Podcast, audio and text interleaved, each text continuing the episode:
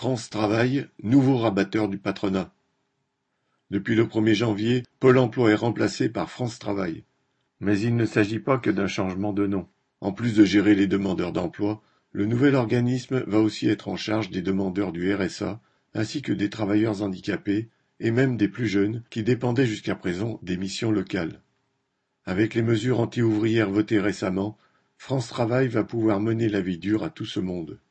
À partir de 2025, les demandeurs du RSA devront justifier d'au moins 15 heures d'activité par semaine, sous peine d'être radiés. Les travailleurs en CDD ou en intérim, lorsqu'ils arriveront en fin de mission, seront menacés de perdre leurs indemnités chômage si, deux fois dans l'année, ils refusent une offre d'emploi en CDI.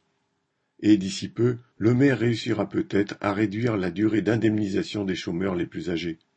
En accentuant la pression contre tous ces travailleurs, L'objectif du gouvernement est de les obliger à accepter les conditions de salaire et d'embauche que le grand patronat cherche en permanence à tirer vers le bas.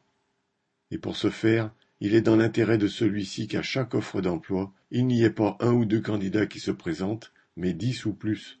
Le job de France Travail sera de rabattre vers lui tous les bras disponibles.